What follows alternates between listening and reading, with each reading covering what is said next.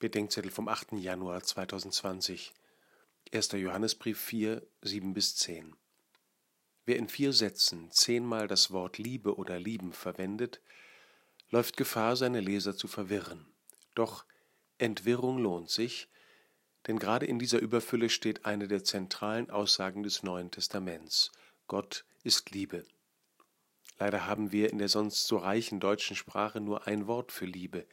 Das Griechische unterscheidet die Liebe von Freunden, Philia, die erotische Liebe, Eros, und die gottgemäße Liebe, Agape. Weisen der Liebe, die voneinander nicht zu trennen sind. Hier ist von der Agape der Rede. Sie ist das Wesen Gottes, jene Liebe, die vom Geben und Empfangen lebt und der es ganz um den anderen geht. Der Vater schenkt sich dem Sohn, der Sohn empfängt sich vom Vater, der Heilige Geist ist das Licht, das dem einen den anderen zeigt und sich mit dem einen am anderen freut. Die göttliche Agape will Mitliebende.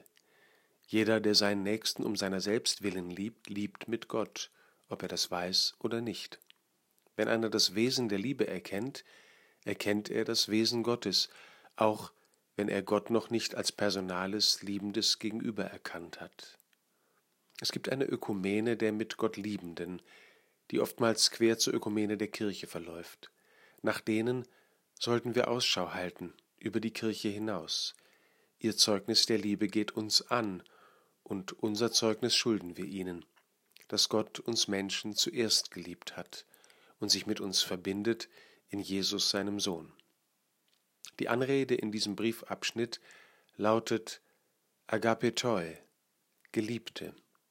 Wie wäre das, wenn man uns anmerkte und wir die Liebenden der Welt merken ließen, dass sie und wir Geliebte Gottes sind.